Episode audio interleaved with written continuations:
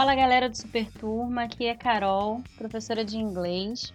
É, o Israel pediu que a gente batesse um papo aqui, que eu falasse um pouco sobre o inglês e sobre o inglês dentro da, do, da, dos concursos militares, do, do Enem, enfim. Então, para isso, a gente estipulou aqui umas, umas perguntas onde eu vou responder elas e matar um pouco a curiosidade de vocês, tá bom? Vamos lá então. Primeira pergunta é mais sobre mim, né? É, quem sou eu? Eu sou Caroline Alves. Eu sou professora de inglês. Ano que vem faz 10 anos que eu já dou aula de inglês. Eu comecei a dar aula de inglês com 17 anos e tô aí até hoje. É, a pergunta aqui, como que o inglês entrou na minha vida? Bom, na verdade, o inglês entrou na minha vida eu ainda era muito jovem, eu era muito novinha, eu tinha 6 anos de idade. E aí meus pais decidiram me colocar no inglês, aproveitar que eu tava pequenininha, que não tinha muita responsabilidade, aliás, não tinha responsabilidade nenhuma. É... E aproveitaram e, sinceramente, foi a melhor coisa que eles poderiam ter feito por mim. Não só por questões de hoje eu ter um emprego, né? Hoje eu trabalhar com isso e amar, mas por questões de quando você tá jovem, quando você, quanto mais novo você tá, menos preocupação você tem, menos problema você tem mais tempo você tem para se dedicar. E além disso, você acaba aprendendo aquilo junto com a escola, acaba sendo uma coisa muito natural, não acaba sendo algo forçado. Ah, eu preciso aprender inglês porque por causa do meu emprego, preciso aprender inglês por causa da minha faculdade. Então não, então acaba que o inglês, ele se torna algo comum, algo natural, como se fosse beber água, como se fosse para escola. Então assim, fica super natural, super legal. E fora que isso, quanto mais cedo você entra no idioma, mais fácil você aprende, né? Tanto tanto a parte escrita quanto a pronúncia. Sua pronúncia fica boa, porque você não tem muito vício ainda de linguagem.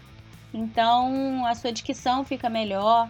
Então, quanto mais cedo, melhor. Eu sempre digo isso. É... Aqui a outra pergunta: se existe muita diferença entre quem está estudando inglês para aprender a falar inglês e quem está estudando inglês para fazer uma prova de concurso, podendo ser militar ou vestibular. Então, sim, existe sim. Por quê?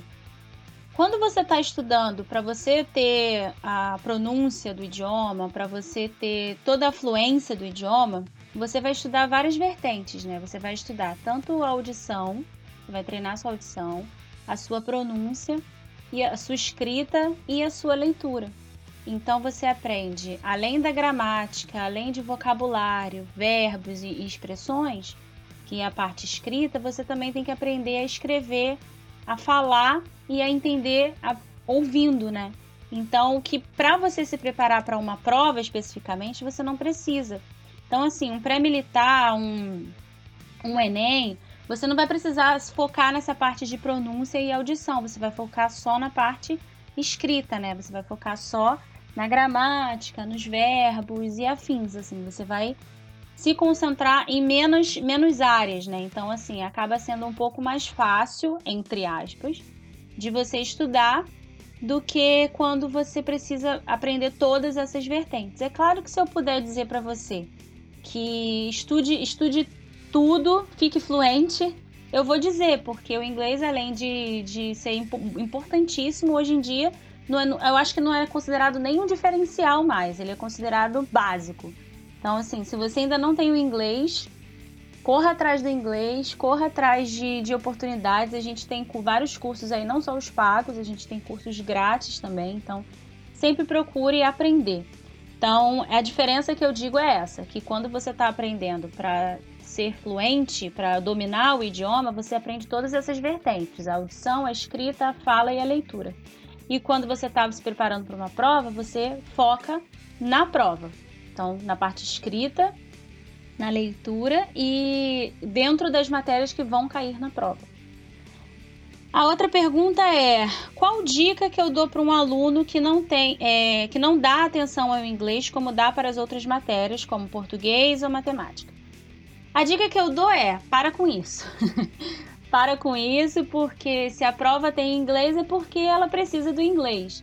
Então, assim, se você é aquele tipo de aluno que foca só nas exatas ou no português, ou foca só nas matérias que você não tem grande domínio, você está ficando para trás, né? Eu sempre falo com, com os meus alunos do pré-militar é que não importa se você gosta ou não, o fato de você gostar não de uma matéria não quer dizer que ela não vai estar na prova.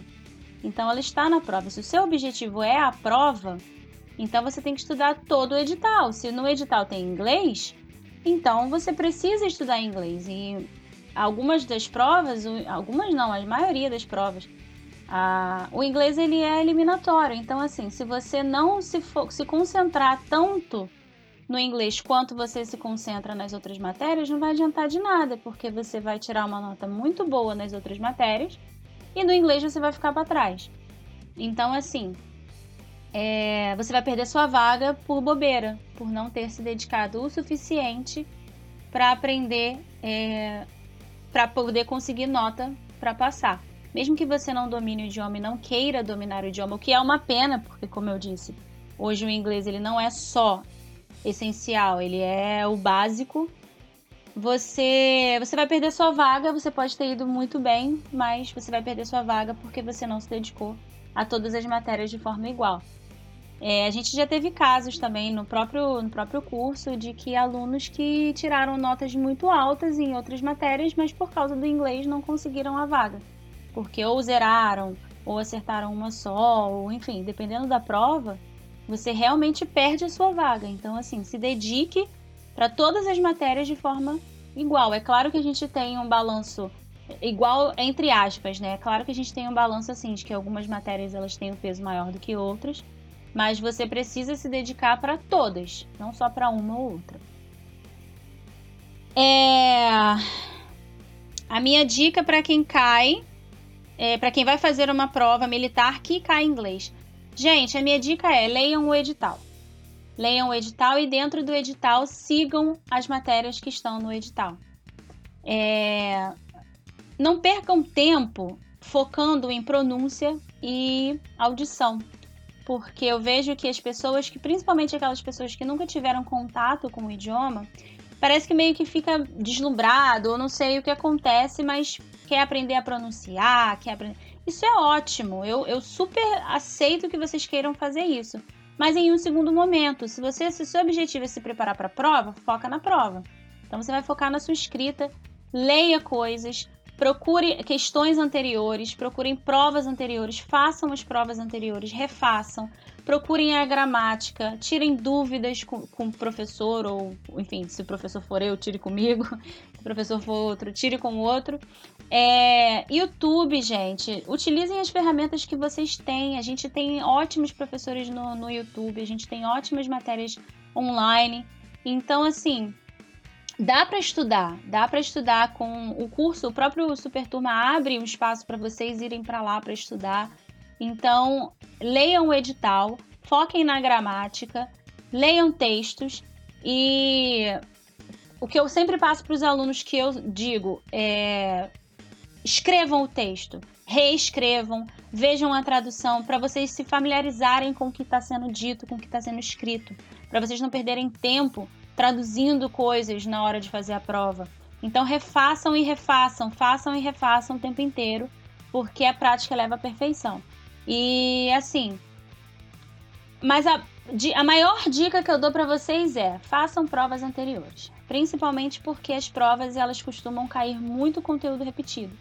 Então, se você uma vez estudou você uma prova de várias, vários anos seguidos, há uma grande chance de alguma questão desses anos caírem na prova que você vai fazer. É... Cair na prova que você vai fazer. Uma outra pergunta aqui é quais são as dicas para quem vai fazer vestibular ou Enem que cai em inglês. Gente, a minha dica é exatamente a mesma para quem vai fazer prova de concurso militar. Porque é ler o edital, não estudar coisas aleatórias, coisas que não tem nada a ver, não ficar perdendo tempo vendo vídeo dessas coisas de assim, ah, como passar na prova, como estudar, não sei o quê. Gente, para passar na prova é estudar. Você tem um macete ou outro, mas não adianta você ficar focado só nesse tipo de conteúdo e não focar no que você está estudando. Compra um dicionário, compra um, um esqueça um Google Tradutor, gente. Google Tradutor, ele é ótimo para você traduzir palavras, para você ter como um apoio.